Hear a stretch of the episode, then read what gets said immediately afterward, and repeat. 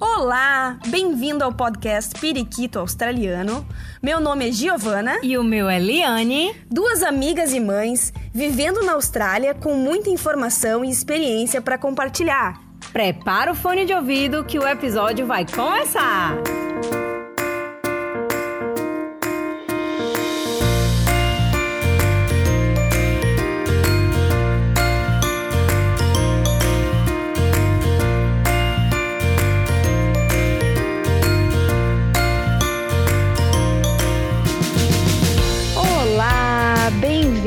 periquitos e periquitas, a mais um episódio. Oi, Li, tudo bem? Oi, que bom que a gente está gravando de novo. Adoro fazer os nossos episódios. Mesmo a distância é sempre delícia, né, Li? Mesmo a distância é sempre delícia. Conversar é sempre bom, né, meu povo? É verdade. Mas e conversar com a nossa convidada hoje, meu povo, é melhor ainda. Ela é super conhecida. A Priscila do Oi Austrália. Oi, Pri! Oi meninas, oi galera, tudo bem?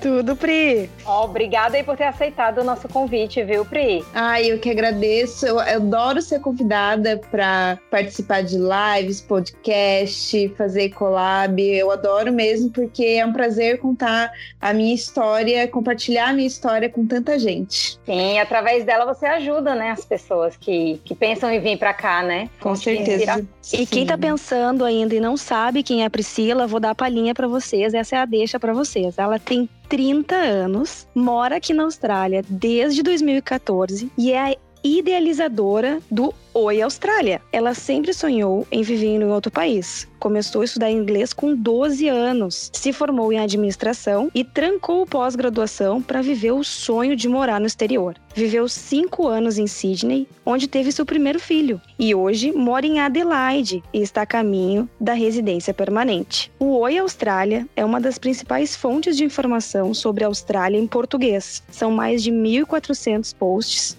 no Instagram, mais de 300 vídeos no YouTube. Nas redes sociais, eles compartilham informações sobre intercâmbio e turismo, dicas e a vida de uma família imigrante na Austrália. Seja bem-vinda, Pri! Nossa, fiquei até arrepiada, gente.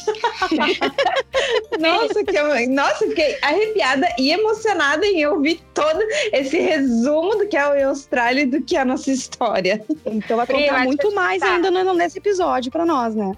Nossa. Deixa eu te contar uma coisa, Pri. Tem um amigo nosso que ele já tá aqui na Austrália há mais de 20 anos e ele confessou pra gente, ele ouvindo aqui os episódios, a gente falou: ah, a gente vai gravar com a Priscila do Austrália. Ele, "Me- você tá brincando, não acredito. Ele, ele acompanha vocês no, no YouTube. Ele já Nossa. tá aqui há mais de 20 anos e ele acompanha vocês desde o comecinho do, do canal de vocês. Nossa, como assim? Que legal! É. É um prazer, é um prazer mesmo, assim, é, ajudar tanta gente, tá inspirando e levando é, tanta informação sobre a Austrália em geral, né? Em todas as redes sociais. Sim, verdade. Mas então vamos começar, né? Falando em Nossa. Austrália. Uhum. Por que que vocês vieram para a Austrália? Então, a Austrália não era o plano A. A gente queria ir para um país mais próximo, não tão longe, né? Então a gente pensou como primeira opção o Canadá. Canadá sempre.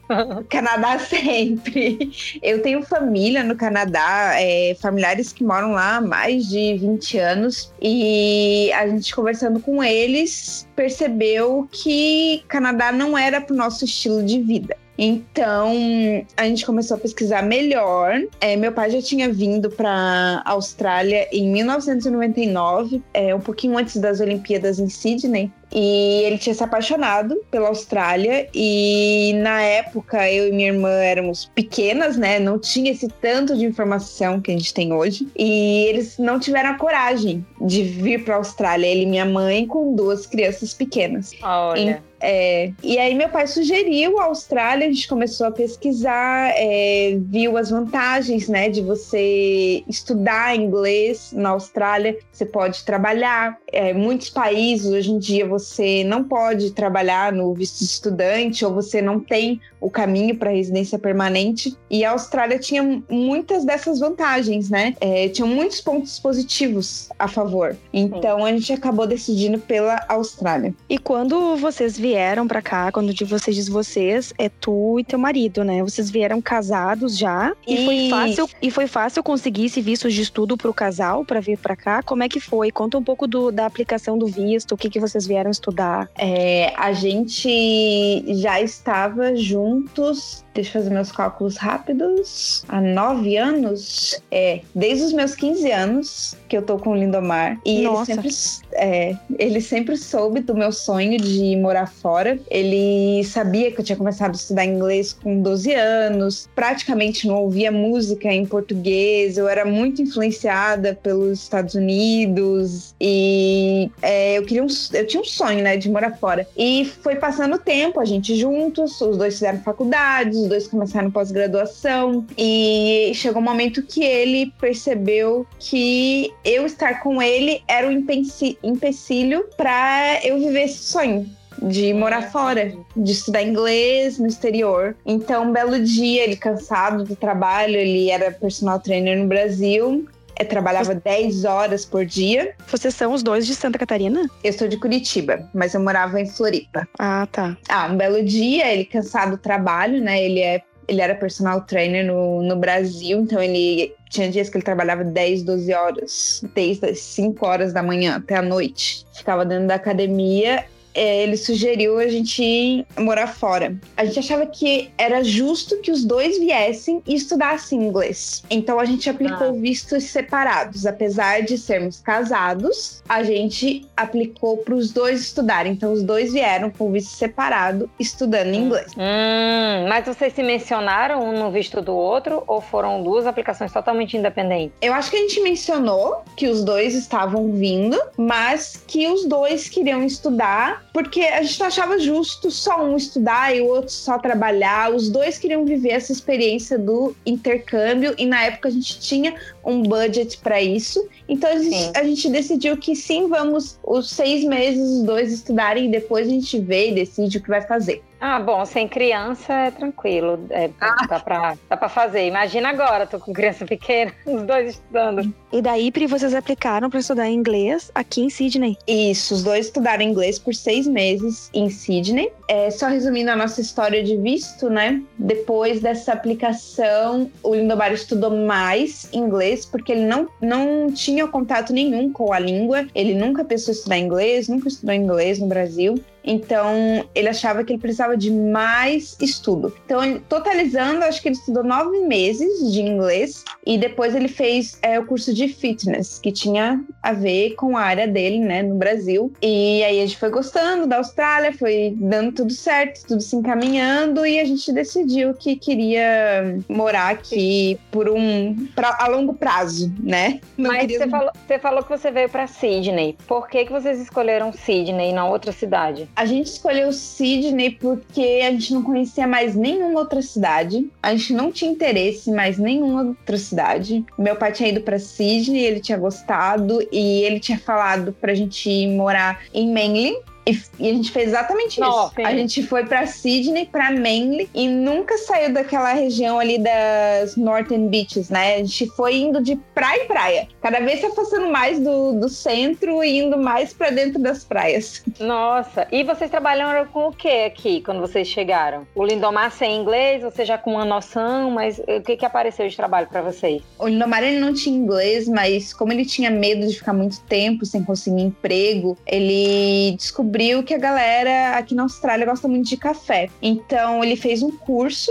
de barista no Brasil, fez três cursos no Brasil, alugou uma máquina de café e ficou uns quatro meses antes da, da nosso, do nosso embarque fazendo café pra galera. A gente chamava os amigos, a família, todo mundo e ele ficava praticando. Então, quando a gente chegou em Sydney, ele foi numa cafeteria de um brasileiro pedir hum. emprego. Ele não tinha o inglês, mas ele tinha o know-how de barista. Apesar apesar de nunca ter trabalhado numa cafeteria, ele tinha uma noção de como fazer café e ele tinha estudado praticamente um ano, né, para isso. Então, então, então, pensando nisso, pensando nisso, tu acha que é legal a pessoa estudar no Brasil, é, chegar aqui com uma certa prática? Porque tem muita gente que fala que ah, não adianta fazer curso de barista no Brasil, porque quando chega aqui, é, os tipos de café são diferentes, é um monte de coisa diferente, e aí você tem que aprender tudo de novo. O que, que você acha, então? Eu acho que vale a pena. Qualquer curso que você puder fazer no Brasil que tenha muita prática, a teoria, claro, é importante,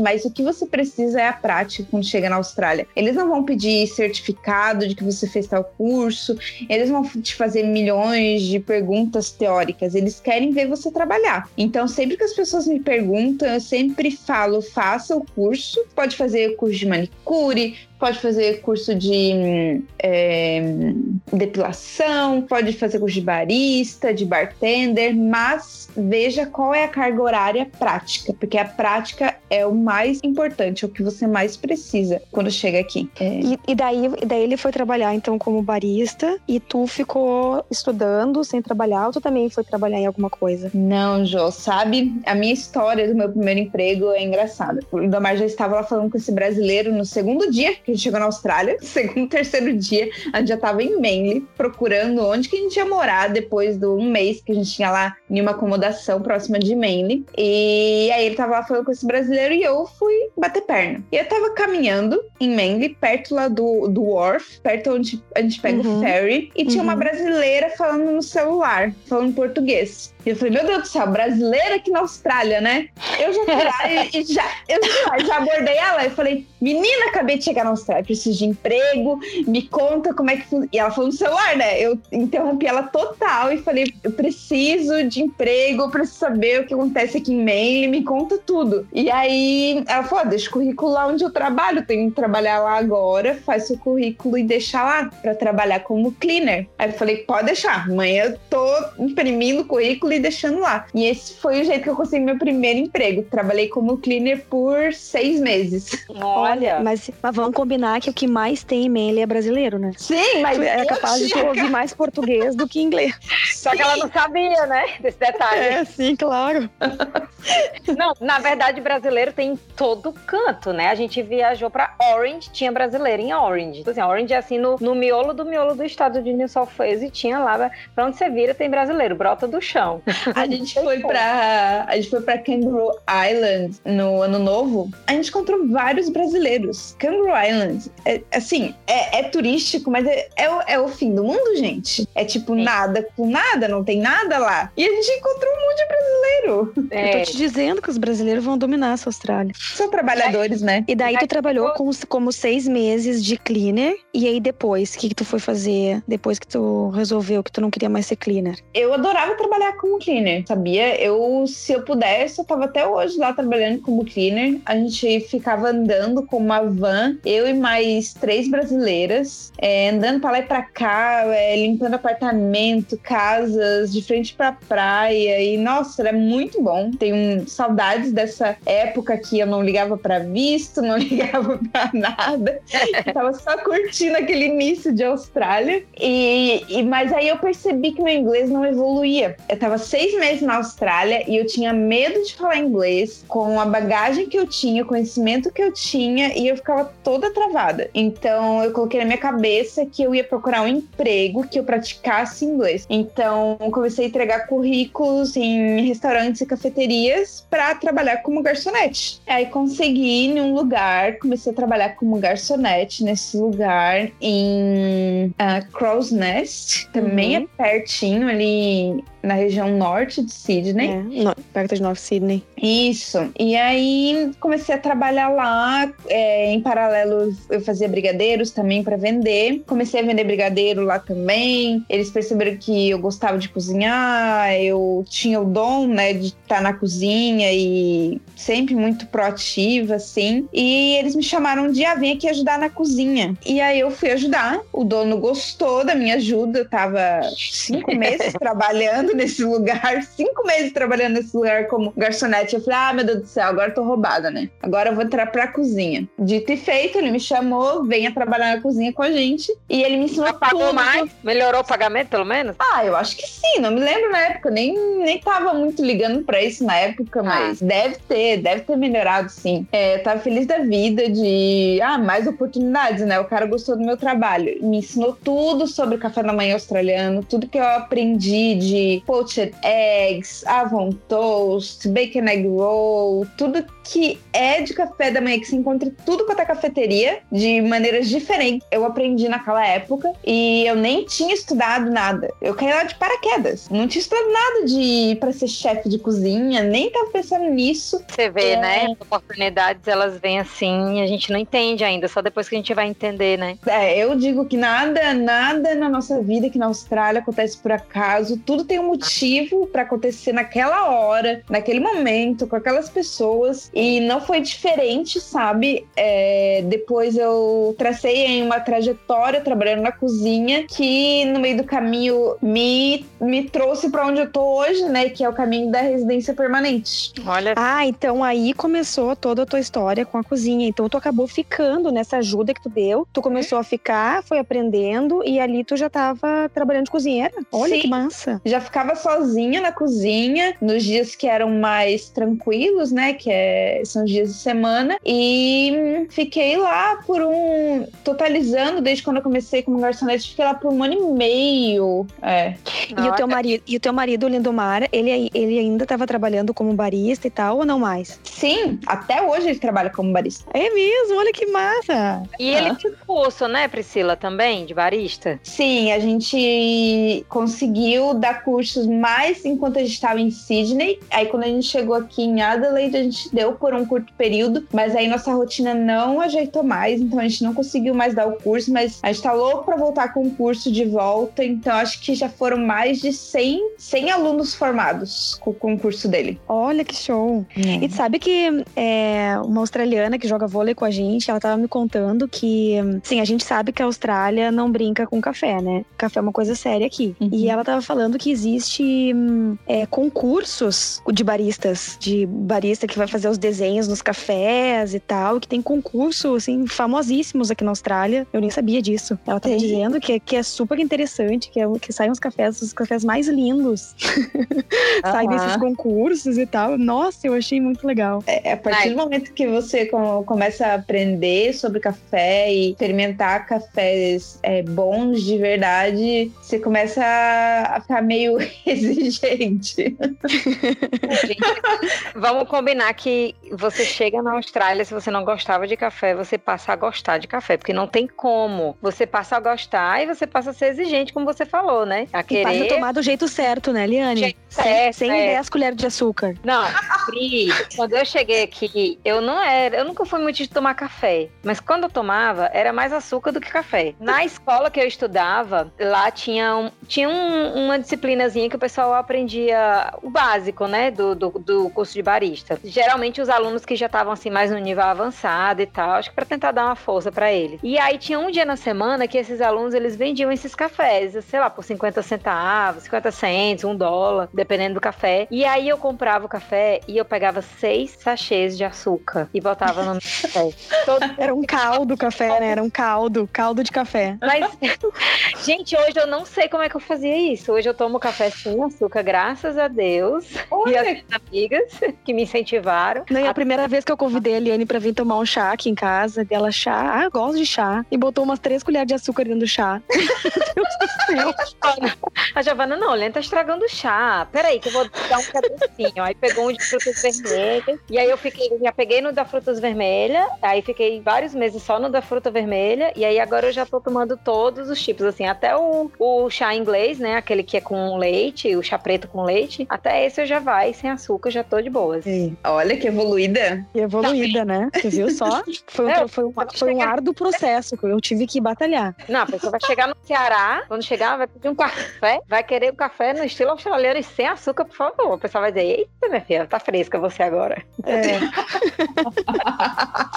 Pri, agora conta um pouco pra nós, assim, como é que foi esse processo. Tu acabou de comentar que é, do visto, né? Como é que vocês conseguiram o visto, mas conta um pouco do processo até chegar ou, ou tá chegando na residência. Como é que como é que procedeu tudo isso? É, desde o primeiro processo, assim, qual era o processo inicial, assim, o Plano, plano o plano, né? É, que a gente sabe que não deu certo, deve você vai contar por que, que não deu, e aí por que, que mudou de ideia. Um, a gente tinha o plano em Sydney de aplicar pelo Lindomar na época é, como manager, então ele ia conseguir, a partir do lugar onde ele estava trabalhando, a residência permanente. Uh, um mês antes da gente aplicar esse visto, já a gente tinha organizado toda a papelada, já tinha falado com o dono da cafeteria, já estava tudo certo. Só tinha que esperar um mês para completar o tempo ali de experiência. Um mês antes de completar esse mês, saiu a ocupação da lista de demanda. Isso seria um sponsor por essa profissão? Não. Não, seria um, um skill, eu acho, Independent. Época. É, ou sponsor, não me lembro bem. Porque coisas ruins eu apago da memória.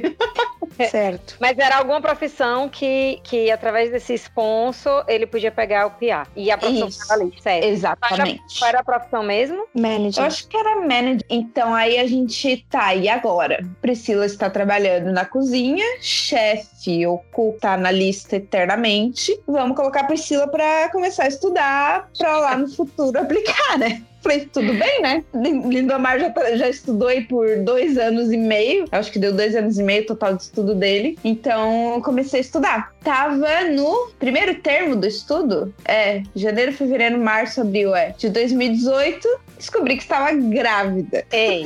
Tinha, tinha recém começado o plano.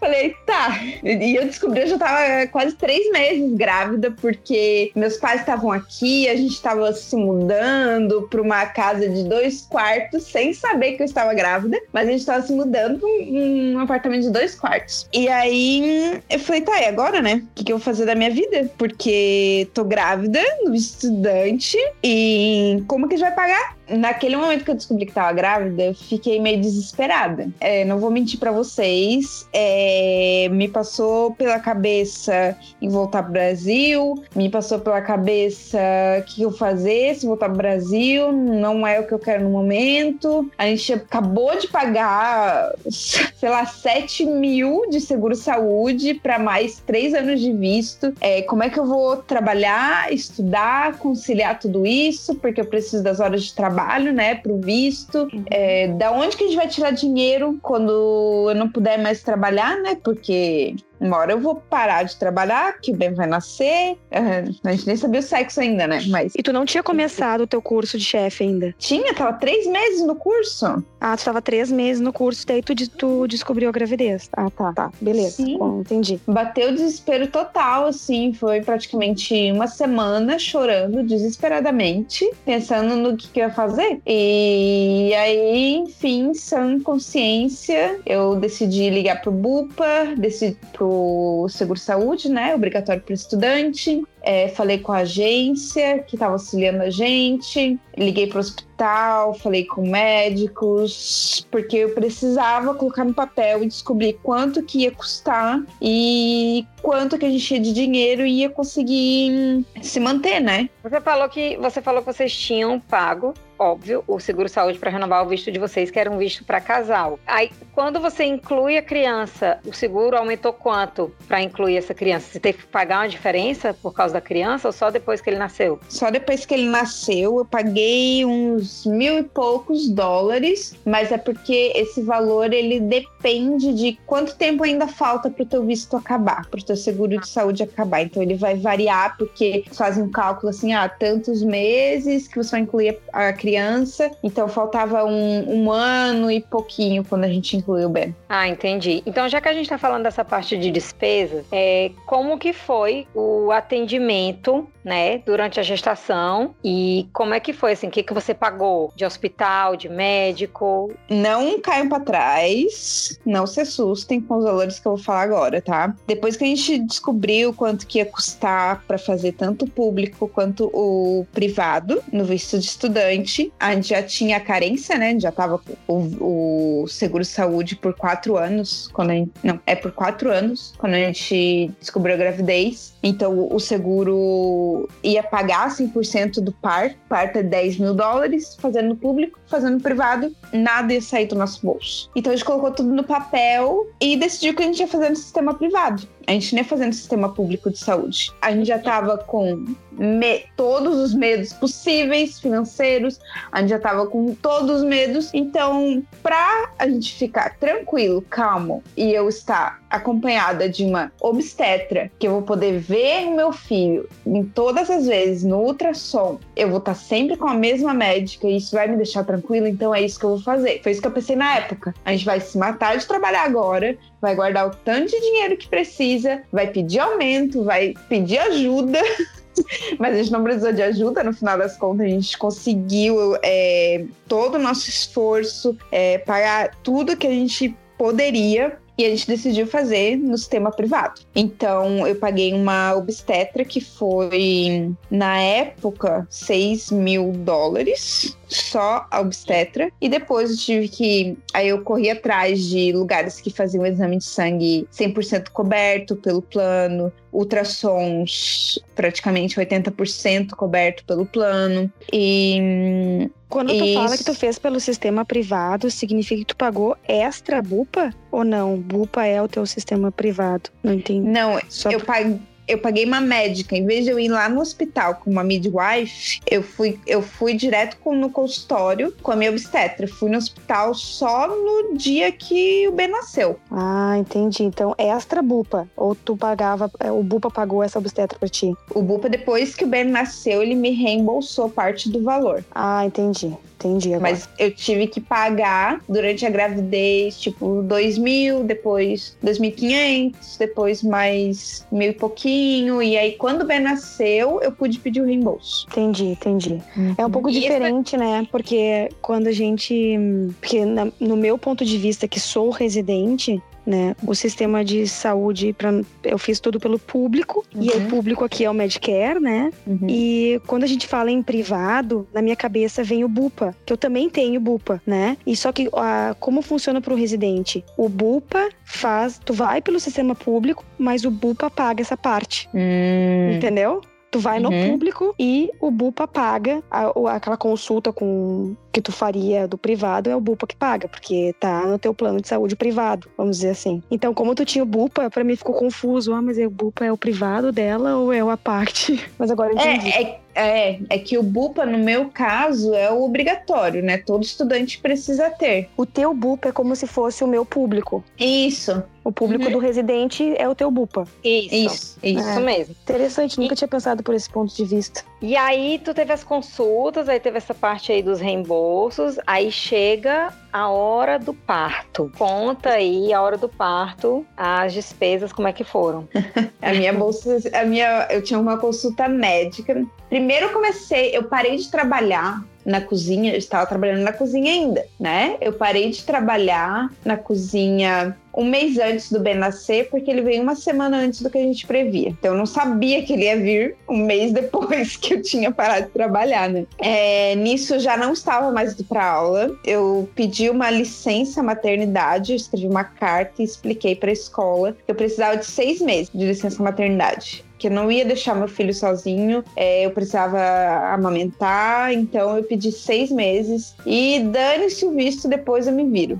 Sim, ah, então é, é essa confusão que eu tenho na minha cabeça, né? De que, porque assim, a sua estadia na Austrália para o estudante internacional, ela é totalmente ligada à data que termina o visto. Um, e a data que termina o COI, que é o curso, né? Então, uma hum. vez que você passa seis meses sem ir para o curso e você tem que retomar esse curso depois, como que fica o visto que o visto vai acabar, sendo que você ainda precisa de mais seis meses para frente? Aí você teve que fazer uma. Quando acabou esse visto, você teve que fazer uma outra aplicação pedindo uma extensão? Como que, que, que, funciona? Exatamente. Tive que aplicar um novo visto estudante depois. Mas vamos por partes. Tá, vai. Eu peguei, eu peguei essa licença da escola por seis meses. É, durante seis meses, minha mãe ficou aqui por um mês depois que o Ben nasceu. Meus sogros ficaram por três meses e minha cunhada ficou um mês desses três meses. Então, eu tive ajuda por quatro meses ajuda Sim. da família depois que o Ben nasceu. É, e mal a escola sabia que eu ia voltar a fazer três meses de aula e ia pedir a transferência para Adelaide. Ai, ai, ai, conta isso aí tudo, como é que, por que tudo isso? Eles soubessem ia ficar puto. Vocês estão acompanhando a história? Tá bem claro tudo que eu tô explicando? Tá, tá, tá tamo, tamo eu, só, eu só queria perguntar uma coisa, você falou que tirou seis meses, você poderia ter pedido mais ou o limite a seis meses? Não, tudo isso depende da escola. Eles poderiam ter falado, não, a gente não pode dar seis meses, vou te dar só três, quatro meses. Mas como é, o Ben nasceu bem ali no final de novembro, que já ah, é o ah, final do verão. termo, é, já tinha as férias de verão. Então eu juntei esses praticamente dois meses com mais alguns meses do próximo termo. Ah, mas a licença você pede só depois que o bebê nasceu. Assim, você já programou a licença para a data que o bebê ia nascer. Ou depois que ele nasceu é que você pediu a licença? Não, eu já programei. Eu falei para eles, ó, meu due date, meu limite ali é, é primeira semana de dezembro. Eu preciso até um mês antes, porque o bebê pode vir duas semanas antes, duas semanas depois. Eu preciso uhum. antes disso, né? Não posso estar aqui na escola e minha bolsa estourar, né? Porque minha bolsa estourou em casa, né? Do nada. Então Sim. não posso. Sim. Tá. E aí, Tinha... com relação ao visto, quando o visto acaba, perto de acabar, óbvio, daí você aplica de novo, paga as taxas, tudo de novo e hum. fala: quero mais tanto tempo para poder terminar meu curso. Sim, porque é. eu tive que é, a escola em Sydney teve que me liberar e falar: aceitamos sua transferência para Adelaide. E a escola daqui tinha que me aceitar, validando as matérias para não perder, não perder tempo, né? Fazendo outras Sim. matérias diferentes. E tive que, então tive todo esse processo de uma escola me liberar, a outra escola me aceitar e validar as disciplinas. E eu Mas começar e por, a minha aula. E por que mudar para Adelaide? O que aconteceu? Porque você foi embora de Sydney. em 2016, a gente fez uma road trip pela Austrália e um dos lugares que a gente visitou foi Adelaide. A gente tinha alguns amigos aqui e a gente se apaixonou pela cidade em 24 horas. A gente ficou 24 horas aqui e a gente falou: Meu Deus, como é que as pessoas. Primeiro, como é que não tem nenhum brasileiro mostrando essa cidade no YouTube? Porque a nossa curiosidade era assim: eu quero ir lá, eu vou ficar 24 horas lá, porque eu quero saber como é que é Adelaide. Porque não tem ninguém mostrando no Instagram, no YouTube. Tem é, uma pessoa que fazia vídeo dentro de casa. Eu tinha curiosidade. A gente, a gente queria saber como é que era essa cidade, porque ninguém mostra. O que, que tá acontecendo lá? Não tem brasileiro lá? O que, que tá acontecendo? E aí, quando a gente chegou aqui, a gente não tinha expectativa. Então a gente chegou, a gente, meu Deus, cidade tranquila, planejada, organizada, pôr do sol maravilhoso, tudo perto. Um dia a gente vai morar lá. Então isso ficou na nossa cabeça. E nessa viagem a gente tinha ido para Melbourne, a gente tinha ido para Tasmânia. Então a gente estava decidindo que caso as coisas mudassem ou a gente quisesse mudar, para onde que a gente mudaria? Então Adelaide sempre esteve na nossa cabeça desde 2016. Será que isso vai acontecer comigo? Em lá vou eu fazer minha road trip até Adelaide. Olha aí, Eliane, olha aí, Eliane. Será que tu vai te apaixonar, Eliane? Olha, depois eu vou ouvir esse episódio e vou saber se, se já foi assim um, um sinal essa mensagem da Priscila. Sheila.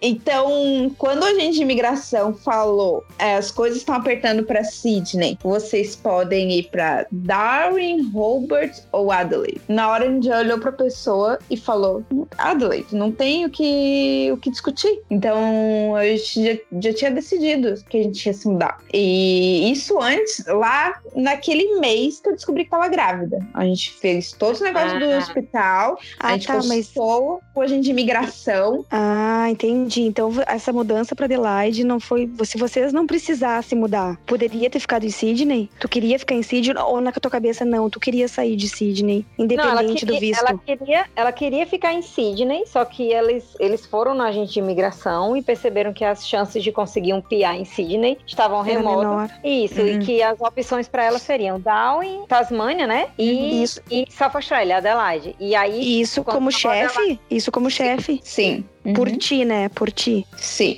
Uhum. Então, é, aí essas eram as opções para porque em Sydney as coisas estavam apertando, tinha muita gente aplicando, é, a pontuação para você conseguir a residência permanente estava cada vez mais alta. Então, elas, essa agente de imigração sugeriu que a gente fosse para outra cidade, já que eu estava grávida, eu precisava disso o mais rápido possível. Então, essa foi a nossa saída na época. Então, a gente já estava com tudo planejado lá quando estava com três três, quatro meses grávida. Mas o Ben nasceu aonde? Aqui? Em, em Sydney. Ou em é, Sydney? É, sim. Porque... Aí tu tava com Aí tu tava com tudo planejado e o Ben nasceu em Sydney. Isso, e aí... porque, a gente, porque a gente pensou, eu vou fazer tudo para anotar com essa obstetra, depois eu vou ter ajuda da família. Quando eles forem embora pro Brasil, a gente muda. Sim, entendi. Sim. Mas aí me conta, do, a gente começou e, e, cortou, né? Que aí é bom que pega o, o até o gancho do, da, da, despesa toda. Daí o Ben nasceu e teve, teve o parto, né? Porque uhum. assim, uma mudança para outra cidade, ela envolve muita despesa. Uhum. E aí você ter um bebê no visto estudo,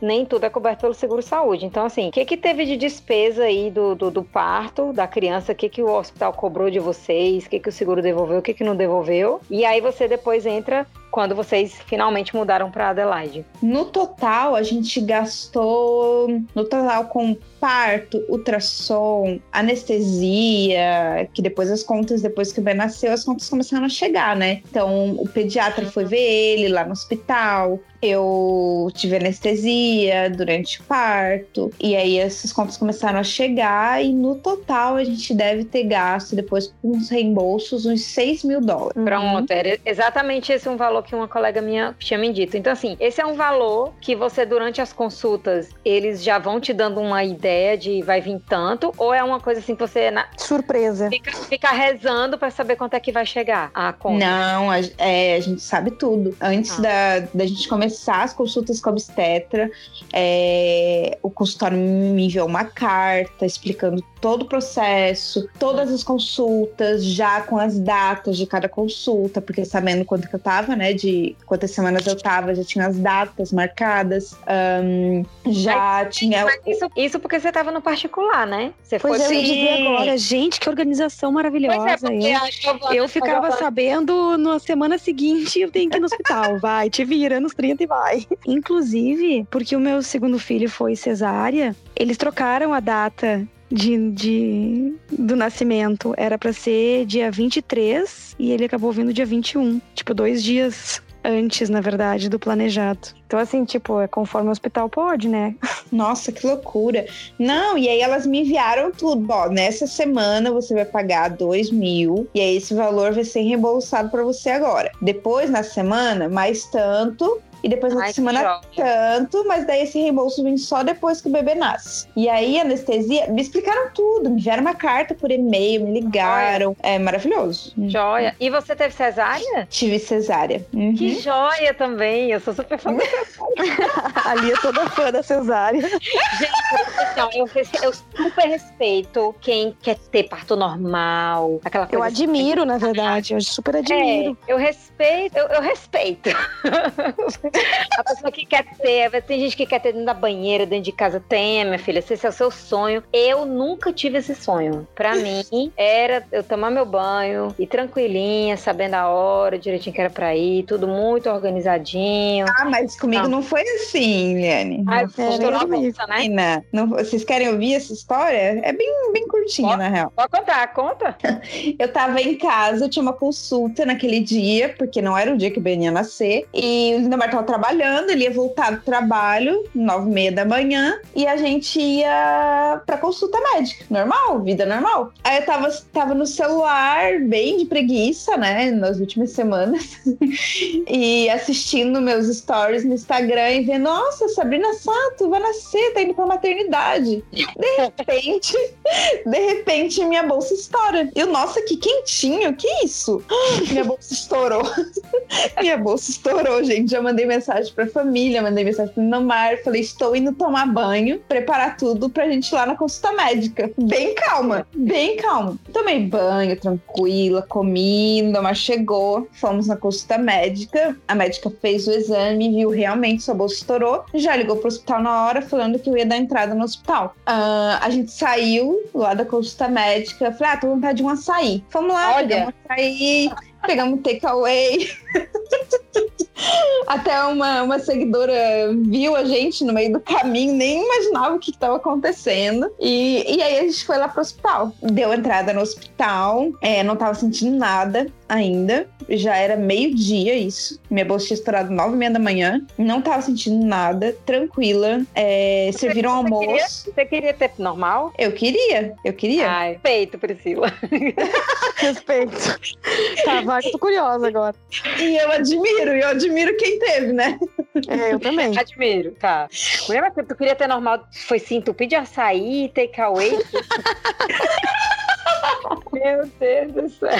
Eu também fiquei pensando nisso. Vai, vai, vai, vai, Priscila. É, nem, nem imaginava que estava por vir. E aí a gente serviram um almoço pra nós dois, e eu nada de contração. Tiramos foto, fiz stories, falava com a família. Aí começaram as contrações. Ah, aí fui pra banheira, passei mal, aí sentei lá de novo e tava um agito naquela maternidade. Acho que todo mundo decidiu nascer naquele dia. É, tava um dia chuvoso. É, a gente apertava o botão chamando a enfermeira, parecia que demorava uma hora pra enfermeira aparecer. Eu sei que não, mas parecia. E, e aí eu com aquele. Como é que é aquele. é, é, um, um arzinho que você coloca, não mais que sabe o nome. Eu sou o gás? péssima. É o gás que você fica cheirando pra Aham. te aliviar de dor. Isso, e gás. aí eu ficava naquele gás que eu tava sentindo muita dor, muita dor. E aí chegou uma hora que a, a enfermeira falou que eu precisava de epidural. E eu falei, tudo bem, pode ir. E aí, depois que acalmou tudo, é, eles foram ver os batimentos do Ben e os batimentos estavam caindo. Então, toda vez que eu sentia uma contração, ele voltava. Então, ele tava saindo, ele sentia a contração, ele voltava. Então, ele tava fazendo muito esforço pra sair, o batimento dele começou a cair. Hum. A, a ligaram pra obstetra, aquela obstetra que eu estava tendo consulta toda, né? O pré-natal. E a obstetra,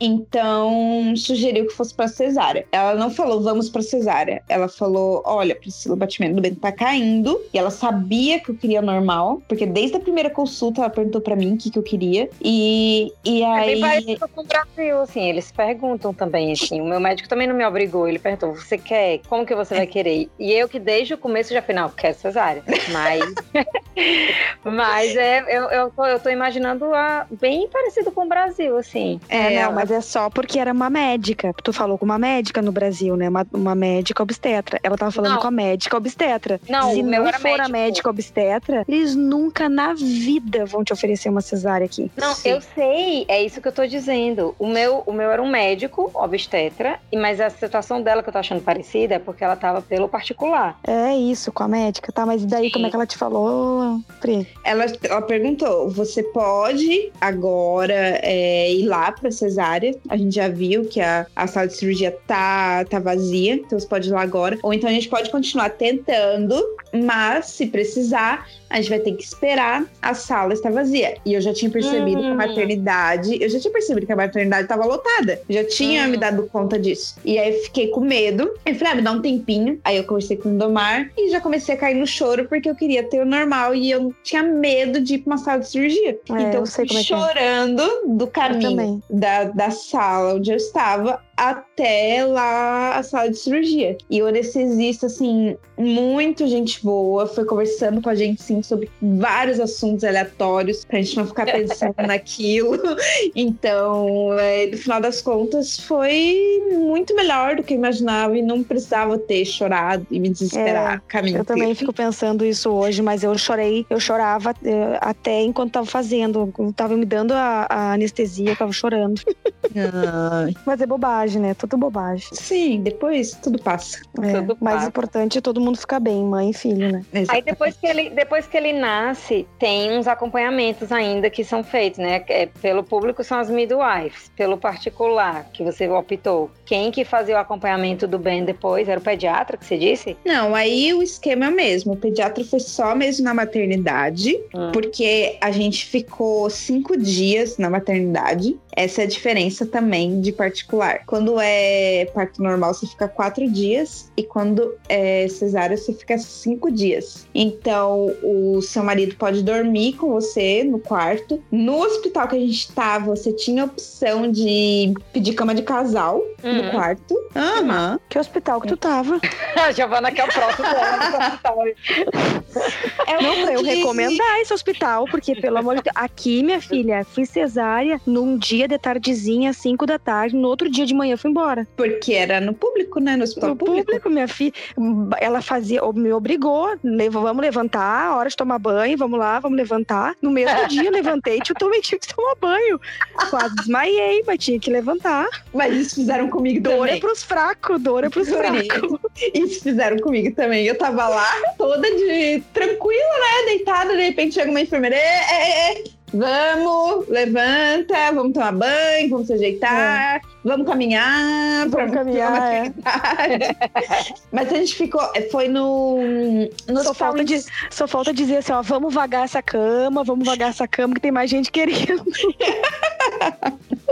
Foi no San Leonards. Eu Ah, sei, sei, sei, aham. Tem o público e tem o privado ali. Tem. Sabe? E Sim, deve sim. ser a parte privada. É. E vou te contar mais, tá? A gente, o Ben nasceu, aí ele ficou aquela noite inteira, primeira noite, na, lá com as enfermeiras, pra gente dormir. Quem disse que eu dormia, mas tudo bem. E aí, no outro dia, elas me ajudaram, me auxiliaram com toda a amamentação. E nessa, na segunda noite do Ben, é, todos os pais da maternidade tinham direito a um jantar, que seria o último jantar a dois, depois do nascimento, né? Que a gente não sabia quando, de novo, a gente ia jantar a dois, né? Isso é verdade, né? Porque vá saber, né? Vá saber onde é que tá.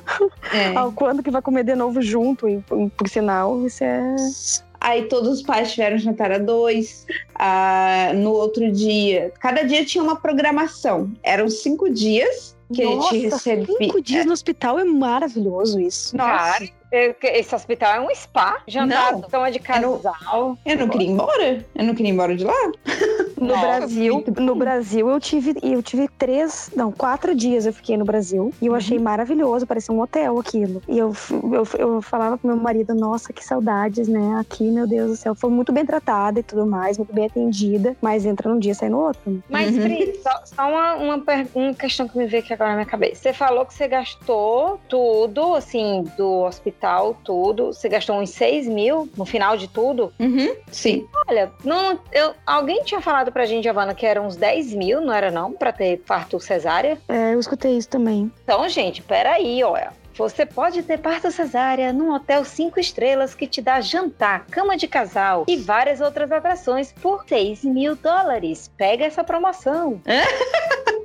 Hospital San Leonard. No terceiro dia, no terceiro dia a gente teve, eu e as outras mães tivemos um encontro em Olha. grupo, é, um encontro em grupo com uma fisioterapeuta que explicou tudo sobre o, é, o pós pós-parto, né, recuperação, os exercícios que poderia fazer, é, viu quanto de diástase a gente estava, né, se a gente estava com diástase, de, Eita! Diástase. é, e Nossa. sim, Senhora, Sim, até a diástase foi analisada. Meu Deus. Aham. E ali já, já me ofereceram a cinta. Aí já incluiu ali nas contas do hospital, mas a cinta era o quê? 20 dólares. E aí já saí com a cinta do hospital. É muito maravilhoso, assim, tudo. Não. Repi repetiria e recomendo pra tudo. Ok, Maravilhoso quando tiver o mesmo. próximo filho, eu vou ter lá no Tu já sabe, Liane. particular, já fechou. É meu, meu, achei o hospital que é pra eu ter meu filho. Já Exatamente. faz a poupança pra isso. É, eu não será nesta vida, não será mais nesta vida, mas quem sabe na próxima.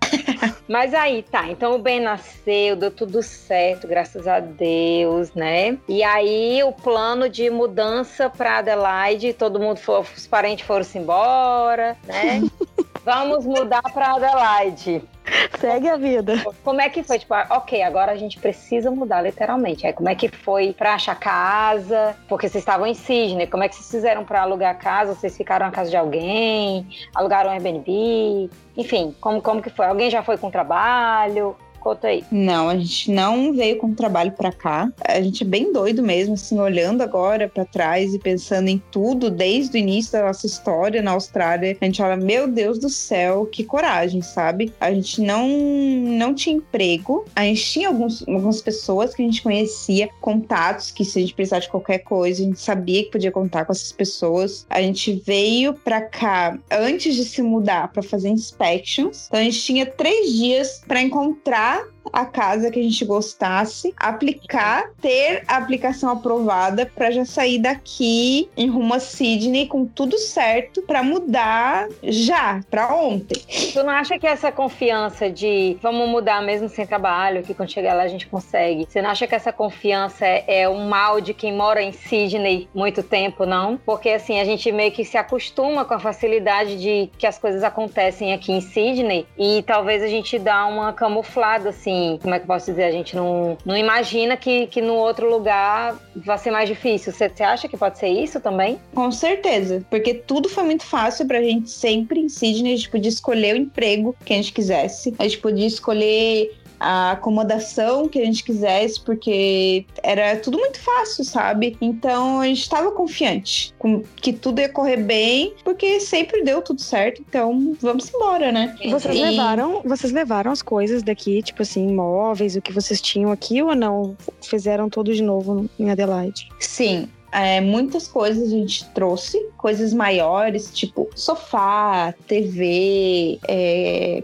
mesas de escritório. Vocês alugaram um caminhão, assim, ou contrataram uma transportadora? Como é que foi feito esse transporte dos móveis? Sim, só voltando ali para a parte da, da acomodação, tá? Sim, Só para finalizar aquela parte, eu vou para a parte do- da mudança. Tá. A, a gente ficou três dias aqui, conseguiu uma casa, aplicou, a imobiliária aprovou. Isso era em um, aprovou no domingo. Ligaram pra gente, falaram, porque a gente explicou, né, toda a nossa situação, tudo. É, eles se sensibilizaram e no domingo eles falaram: não, já, já tá aqui aprovado, podem vir assinar os papéis às duas horas da tarde, que já tá tudo certo. Quando vocês vierem mudar, antes de vocês irem pra casa de vocês, já, já pega aqui a chave com as coisas e já entra na casa. Então, a gente já, já saiu daqui de volta pra Sydney com o contrato assinado e com, as- com praticamente as chaves na mão, né? Mas como que foi feito a. Porque assim, quando você faz a aplicação para alugar um imóvel, você tem que mostrar que você. O seu pay slip, né? Uhum. É, o, o contra-cheque, né? Pra dizer que você tá trabalhando e tal. Ou como que vocês fizeram? Vocês mostraram a renda de Sydney para fazer a aplicação lá em Adelaide? Sim, Ou- sim, é. sim. A gente mostrou todas. Antes da gente embarcar para Adelaide para fazer as inspections, a gente fez o upload de todos os documentos naquele é, OneForm. Que é o, o site onde você faz as aplicações, né, para as casas Uhum. através das imobiliárias. Então já só, só precisava selecionar ali a casa e, e apertar aplicado. que já estava tudo ali, todos os documentos necessários que eles pedem, que é payslip, passaporte, em, tinha uma carta de empregadores, a gente pegou cartas dos nossos empregadores, Ah, explicando. interessante, interessante que eles aceitaram, tipo assim, eles Pois é. sabiam que tu ia, é, vocês dois não iriam estar trabalhando porque trabalhavam aqui em Sydney e te- te- estavam mudando pra, pra Adelaide. Ou e seja, sabiam disso, né? Porque é, tem outra, outra coisa também, mas a gente vai se estender, vai ficar três horas de podcast.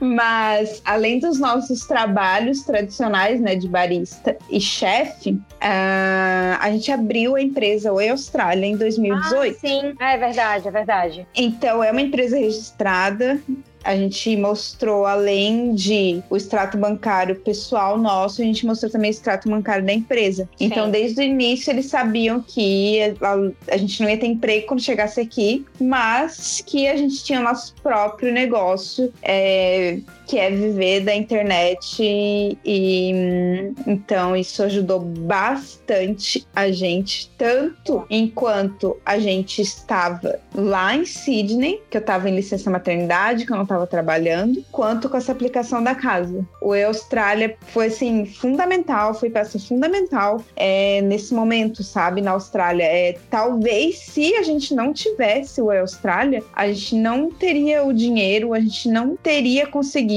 permanecer aqui. Talvez nosso plano teria murchado e a gente teria voltado pro Brasil. Ah, interessante isso, né? Olha só que, que sacada boa, boa. assim, que foi, né? É. E... é. E aí vocês Bo... conseguiram mudar e a mudança? E a mudança? A, a, gente trouxe, a gente conseguiu colocar no carro, assim, o máximo de coisas possíveis. Prendeu em cima do carro, colocou no porta-mala, colocou do lado do Ben, do lado da cadeirinha. Nossa, vocês fizeram essa viagem de carro, não acredito nisso.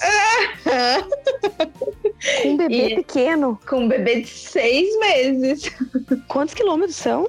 Ah, são acho que umas 12 horas. É, acho que dá mais de mil quilômetros, né? Vocês foram, por, vocês foram por dentro de Vitória? Assim, Bem, bem, bem no meio ou vocês desceram ali mais ali por Melbourne? Não, a gente foi pelo meião. A gente é parou... bem por onde a gente vai. Bem por onde a gente vai. A gente fez uma parada que dava, era bem no meio, tipo, seis horas pra, pra lá, seis horas pra cá. Sim. Então a gente parou ali naquelas seis horas e depois continuou viagem, porque a gente colocou, a gente alugou uma parte de um caminhão que faz mudança. Então, um quadradinho do caminhão tinha coisas nossas, que era gaveteiro, TV, é, sofá, coisas maiores que a gente queria trazer e que já estavam com a gente fazia muito tempo e que a gente podia desmontar, que ia ser tudo bem. E a gente ia conseguir viver é, com outro, sem outras coisas, sabe? A casa que a gente alugou, que a gente tá até hoje, né? É, já tinha geladeira, já tem máquina de lavar, máquina de secar. A gente conseguia viver num colchão inflável por algum tempo, ou sem mesa de jantar e cadeira por algum tempo. Então a gente não tinha muito tempo pra ah, vamos fazer então uma road trip, ah, vamos parar mais vezes, vamos pela costa. Não, nosso caminhão de viagem estava vindo praticamente junto com a gente, uhum. né? Então a gente tinha que uh, só fazer uma parada e a gente chegou aqui na casa, abriu a porta, o caminhão já estava praticamente junto com a gente. Chegamos junto. Olha. E como é que foi essa chegada em Adelaide? Assim, conta um pouco como é que foi a adaptação, o que, que vocês acharam, os, os os empregos, primeiros empregos, como é que foi? Ainda mais conseguir emprego para variar na primeira semana, né?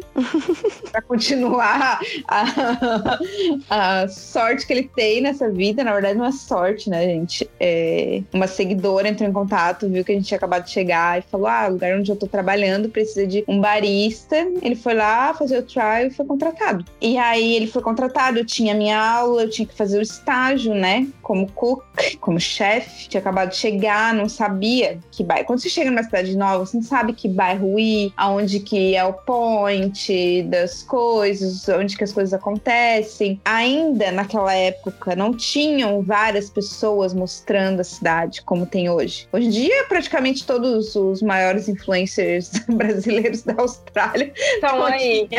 Estão aí. É, é, é verdade. É. Mas e o Ben, que idade ele tinha nessa época? Ele tinha seis meses. Seis meses. Ah, tá. Foi quando tu voltou daí a, a estudar, né? Isso, porque daí eu voltei a estudar. E ele e ficou é, onde? É com o Lindomar. Ah, tá. Ele tá, podia, vocês se revezavam. Chico, tadinho, já vai pra creche. Jo, a gente se reveza até hoje. Ah, que maravilha, a gente também. É, é. Isso aí, é a melhor coisa. A melhor coisa da Austrália é essa, é essa oportunidade que a Austrália te dá de trabalhar part-time é impagável. Uhum. Não tem preço isso. Enquanto no Brasil a gente trabalha feito uns loucos, workaholic, porque senão a gente não consegue vencer em nada. Uhum. Aqui é outra mentalidade que assim, ó, eu admiro muito. Uhum. E começou a minha saga por emprego, né? Porque eu tinha que conciliar o Benjamin, tinha que ficar com ele. Eu ainda é, amamentava ele, amamentei ele até quase 18 meses. Então eu tinha que dar mamar, eu tinha que ir pra escola, o Lindomar tinha que trabalhar, eu tinha que fazer o estágio da escola, que é o estágio obrigatório, que é como se fosse uma disciplina, né? Uhum. E aí eu tive que trabalhar de graça por alguns meses para fazer essas horas do estágio. E aí eu não consegui emprego, porque como que eu ia conciliar tudo isso, gente? Eu não consegui emprego. Fiquei praticamente sete meses procurando emprego, mas sabendo que eu não ia conseguir emprego naquela época porque não tinha como conciliar tudo isso. Não tinha hora, não tinha hora.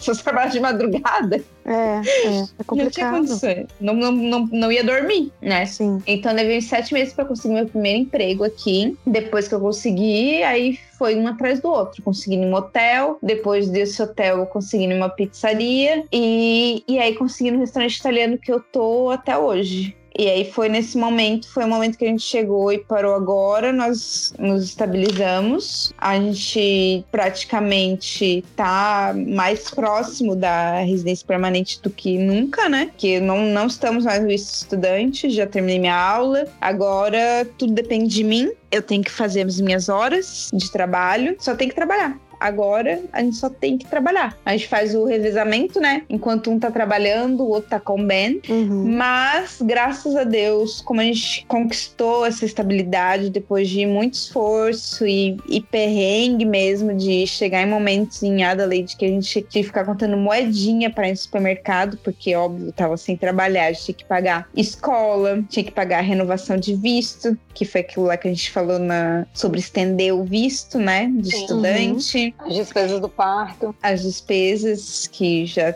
já tinham. É, mas as despesas do parto já, já, já, já tinha sido faz tempo, é. Já fazia um ano e meio que já tinha pago. Então era é, a gente agora consegue colocar o Ben duas vezes na semana na daycare. É puxado, porque a gente não tem subsídio do governo ainda. A gente paga 230 por semana e é isso, morreu 230, não recebe nada de volta. Mas é. é eu digo para todo mundo: todas as pessoas que falam para mim, seja brasileiro, seja gringo, as pessoas que trabalham comigo, falam: nossa, 230 você paga por semana, nossa, teu marido marido fica com seu filho, nossa, vocês fazem revezamento. Eu, eu sempre digo, essa foi a escolha que eu fiz. Eu fiz a escolha da minha vida, da minha vida ser assim. Então, Sim. eu não precisava viver assim, mas eu escolhi viver assim. É, tu poderia estar trabalhando full time desde o início, do que tu chegou em Adelaide, procurar emprego full time e colocar o Ben na, na child care né? Porque assim, tu ia adquirir mais experiência, desmamar ele antes, no caso, né? Ou então tentar dar mamar em horas mais variadas, que é o que a gente faz no Brasil. Depois uhum. de três, quatro meses, volta a trabalhar full time e a criança é filho da daycare. Isso é mesmo. É outra opção também, que eu não julgo. Jamais julgarei, porque eu não julgo nenhuma mãe. Uhum. Mas cada um, como tu falou, tem as suas escolhas, né? Sim. E essa foi minha escolha. Essa é minha rotina e eu já tô acostumada com ela. Eu já tô acostumada com o jeito que a gente vive, sabe? Dois dias o Ben daycare, dois dias a gente tem folga juntos e nos outros dias a gente reveza. Um tá trabalhando, outro tá com o Ben. Um chega, são três dias que, na verdade, são praticamente cinco dias que a gente não se vê os três juntos. Tá sempre mudando de turno com o outro. E isso é realidade, isso é realidade de muita gente, sabe? Aqui. Depois eu comecei a conversar com várias mães e pessoas, conhece pessoas que fazem o mesmo e, e tá tudo bem. O importante é. é a gente viver aquele tempo de qualidade juntos que a gente tem nos dias de folga. Então, por Sim. isso que a gente diminuiu muito os ritmos, o ritmo. A gente diminuiu muito o ritmo no, no YouTube, que Sim. a gente a gente postava, chegou a época que a gente postava dois vídeos por semana, aí depois chegou para um por semana e agora tá um mês, um, um vídeo por mês, ou até praticamente nenhum vídeo por mês. Porque é muito tempo, né? Toma muito tempo para editar tudo. E é. tem todas as outras coisas que vocês têm que fazer, né? Tem correr atrás aí das horas, tem criança, tem tudo. É, o nosso tempo de folga hoje em dia é o tempo de qualidade juntos, para ficar junto e fazer o que a gente mais gosta juntos, sabe? Então, é isso. Então, hoje, Mas... hoje como que tá o coração com relação a Adelaide? Tá feliz? Continua, tá em paz com a escolha? Sempre esteve em paz. Sempre estive feliz, sempre agradeci por tudo que aconteceu aqui, mesmo nos momentos mais de perrengue. Eu tava aqui vivendo o que eu queria, sabe? Eu tava morando em uma casa, sempre quis morar em uma casa. Desde quando eu cheguei na Austrália, é, tava cansada de viver em apartamento e não me via morando em apartamento com criança. Então, essa era uma das minhas prioridades. Então, já estava feliz com isso. E eu sabia que no momento certo tudo ia, tudo ia correr bem, tudo ia acontecer. Então, nunca estive de mal com Adelaide. Sempre, sempre gostei muito daqui. E compara um pouco para nós. O que, que tu pensa assim de Sydney em relação a Adelaide? Olha, aqui é muito mais uma cidade do interior. Todo mundo se conhece. Hoje mesmo, a gente viu uma pessoa que a gente viu na semana passada no restaurante. A pessoa é gerente de dois restaurantes. A gente conversou com uma pessoa que conhece o dono do restaurante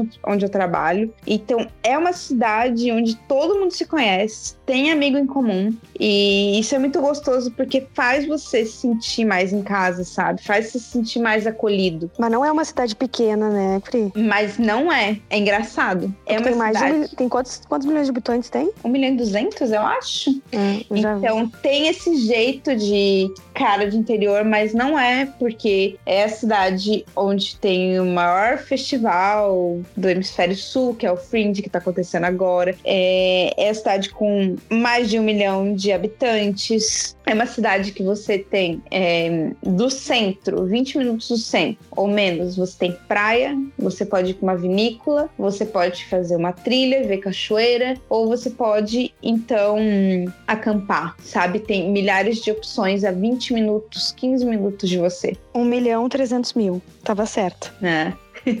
é isso que é o diferencial também, sabe? Tudo é pertinho. Teu dia rende. Você consegue fazer muitas coisas. Porque apesar de você ter um. Tem um trânsitozinho, mas mesmo assim, o teu dia é muito longo, porque você não fica muito tempo no trânsito e as coisas são muito mais perto. Às vezes você olha assim no, no mapa, e eu lembro uma vez que uns amigos de Sydney vieram visitar a gente, e eles falam: Ah, não, nossa, esse lugar aqui é 15 minutos daqui. Ah, olha aqui a filial da empresa que eu trabalho em Sydney, aqui em Adelaide, fica a 15 minutos da casa de vocês. A gente fala, gente, essa daqui é a cidade dos 15, 20 minutos. Tudo é 15, 20 minutos. Aqui é E- tudo uma hora. Uma hora. Uma hora pra aqui, uma hora pra lá. E em Sydney a gente ficava com preguiça de ir nos lugares, de fazer as coisas, porque tudo era 45 minutos, uma hora. E, e nem era porque é longe, é por causa do trânsito, sabe? A gente, ainda, ainda mais a gente que morava lá nas regiões das Northern Beaches, né? É, É, que pra é mais vocês é tranquilo. bastante trânsito mesmo. É, Onde, qual bairro que tu mora em Adelaide? é Northfield. Norte. É pro norte de Adelaide. É. E aí fica quanto tempo da City? 15, 20 minutos? sim, 15, 20 minutos. sim. Boa. E aqui todo mundo fica uma hora da City. É verdade. Ave Maria. Pri, então me conta aqui. Daí a mudança para Adelaide foi para seguir o plano da residência pela profissão de chefe. Só que aí o governo adora brincar com o nosso coração para ver se a gente não tem problema de coração, né? Aí fica nesse tira e bota de profissão das listas. E essas- esses dias agora, recentemente, é, saiu a profissão de chefe da lista. E aí, depois de duas semanas, voltou de novo, com mais alguns requisitos, mas voltou. Como é que fica o coração com essa mudança de lista o tempo todo, assim? Você nunca sabe se o plano que você tá seguindo vai precisar de mais um ano. Você nunca sabe o que vai acontecer daqui a um ano. Meu coração tá bem tranquilo, pra ser bem honesta, porque eu não preciso disso agora. Eu preciso. é, o ano fiscal já tá quase acabando, né? Já tá na metade pro final do ano fiscal que essa lista é válida. Eu preciso, talvez, pro próximo ano fiscal ou pro outro. Então, meu coração tá bem tranquilo, porque eu sei que no momento vai dar tudo certo. A gente tem esse plano que já é o plano B, a gente tem o plano C, o plano D, o plano E, o plano F. Então, tô bem tranquila quanto a isso. Várias pessoas perguntaram isso.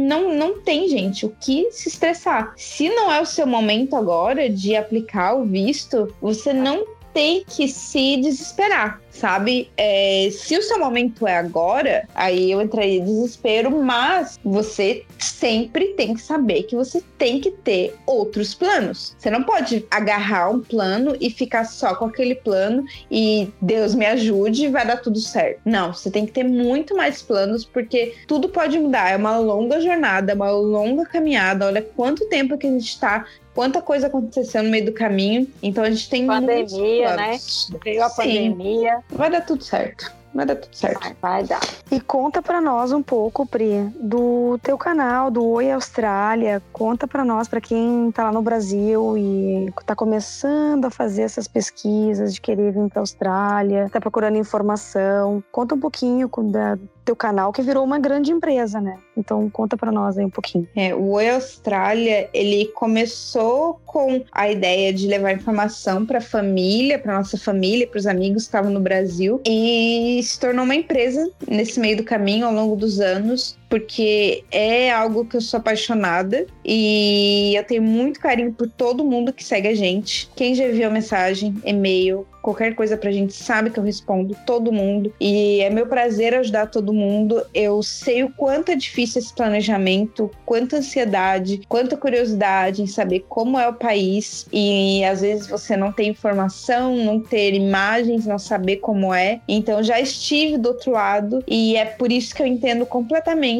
qualquer pergunta que a pessoa faça. Eu entendo completamente quando a pessoa acabou de descobrir a gente. Então é um prazer assim ajudar com tudo que às vezes uma coisa mínima que eu mostro, um stories que eu faço, eu sei o quanto ajuda ah, quem tá do outro lado, sabe? Às vezes são coisas tão simples que pra gente no dia a dia são coisas que acontecem todos os dias, que a gente não liga, que a gente não percebe que tá lá, mas que pro, pra outra pessoa que tá ali assistindo é uma coisa totalmente nova, que ela nunca viu, que ela não sabe, que ela quer saber mais. É isso que isso que me faz continuar seguindo com o plano do Austrália, sabe? De sempre levar informação, a informação que era de pessoas, estudantes que chegaram na Austrália e se tornaram uma família, agora estão a caminho da residência permanente, sabe? É uma longa jornada de vários estágios e de pessoas que estão com a gente lá desde o início. Isso é muito legal. Como vocês fizeram pra formar, pra montar uma empresa através do canal? Acho que deve ser uma pergunta, não sei, tô curiosa pra saber. Não tava aqui no nosso script, mas me, me deixou curiosa. Uhum. É, a gente começou a monetizar a partir de parcerias. Então, a gente começou a pensar o que, que era de fundamental para as pessoas quando elas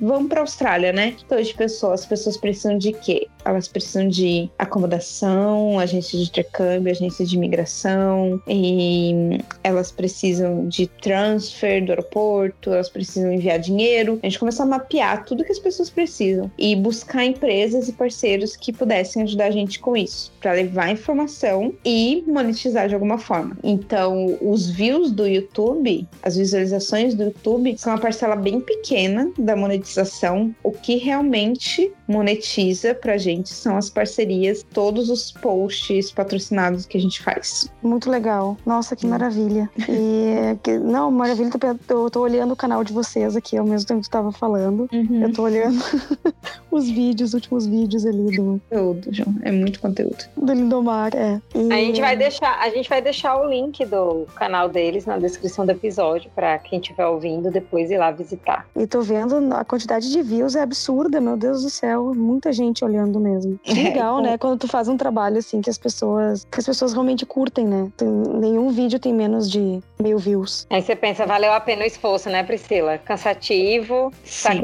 sacrificante, mas valeu a pena o esforço. Sim, por muito tempo eu fi- a gente fez sem monetizar, uns dois, três anos, mas eu sempre pensava no futuro, sempre focava e falava pro Domar, a gente não tá monetizando agora, isso não tá dinhe- dando dinheiro agora, mas pensa no futuro, tanto que a gente pode ajudar e levar informação para as pessoas e, o quanto isso pode ajudar a gente no futuro. Então foca no futuro, não pensa no agora. E foi Isso. o que aconteceu. Verdade. Que show essa história toda. Mas eu quero te convidar antes de, de da gente terminar, que tá chegando aqui na, no final da nossa conversa, se tu topa fazer um bate-bola. Eu vou Ai, te falar medo. algumas palavras. Todo mundo fala que medo.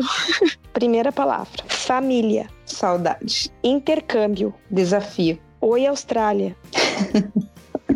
Pode ser duas palavras? Pode. Pode. É a minha vida. Adelaide. Nossa, não sei. A última é sempre difícil. Surpresa. Aê, muito bem. Isso aí, fechou. Olha aí, ó, nem foi tão difícil. Não foi. Suei um pouquinho, mas. É, eu E gostei pra- do Oi- Austrália, minha vida foi forte, hein? Que emocionante. Não tem como falar da gente e não falar do Oi Austrália. É, verdade. Engraçado, né? Como, como se torna parte da gente, né? Uhum. Se torna parte, assim, da nossa essência. Então, por Uhum. falar em essência, você vai, pensa aí, bota toda a tua filosofia pra fora e deixa aí uma mensagem pra quem tá ouvindo esse episódio. Que, que a Priscila, do Oi Austrália, quer deixar de mensagem pros nossos ouvintes aqui do, do podcast. Não importa onde vocês estejam, o- é, qual é a idade de vocês, qual é a situação de vocês, é, veja a nossa história, tudo que a gente passou e tudo que a gente ainda tá passando, né? Porque a gente ainda não é residente permanente e a gente não deixou que os desafios nos prendessem. É, a gente sempre correu atrás de tudo que a gente quis e eu desejo que todo mundo tenha a oportunidade de um dia morar fora e viver tudo isso. Eu não faria nada diferente do que aconteceu na nossa vida. Eu sei que muita gente aí do outro lado tem medo de largar tudo, de largar emprego, de vir com família. E não tenha medo, só siga seu coração. E tem uma frase que eu levo comigo desde os meus 13 anos, que tenho até tatuada, e que eu quero que você pense nessa frase, que é uma frase do Paulo Coelho, que é assim: só uma coisa torna os sonhos impossíveis, um medo de fracassar. E é isso. Convido todos a conhecer o nosso canal no YouTube, o nosso Instagram. Tem muito vídeo, muita informação nos stories, tem foto, tem todo tipo que vocês podem aí consumir por texto, vídeo, áudio. Espero que vocês curtam e mandem uma mensagem lá dizendo que você ouviu esse podcast. Ei, legal. Boa! Ah, Ai, Priscila, muito obrigada por ter aberto a sua vida aí pra gente. Ter feito a gente viajar aqui. Nossa, eu fiquei imaginando você comprando aquele açaí pronto pra parir o eu também, eu também fiquei pensando nisso. E, e a história lá do hospital, fiquei aqui assim, viajando. Tinha umas horas que eu ficava aqui calada, assim, só imaginando assim, a cama de casal, o pessoal O oferecendo jantar, o jantar, o O jantar. encontro das mães, o encontro das mães. Eu falei, meu Deus. Fico feliz que vocês tenham gostado das histórias. Pri, muito obrigado. Um beijão pra ti e pra toda a tua família aí, tá? Qualquer hora que a gente aparecer em Adelaide, eu vou te chamar pra tomar um café. Mas tem que ser o café lá no do Lindomar, quero ver as, as qualidades barista dele. Pode, pode Eu chamar, tô. Eu vou, viu? Eu vou aparecer. Eu quero, eu quero lá provar o café do Lindomar. Quero conhecer o Ih. Ben. Vamos lá, Pode mandar uma mensagem que a gente combina. pode Então deixar. tá. Beijão, Obrigada, pessoal. gente. E até a próxima. Beijo, tchau.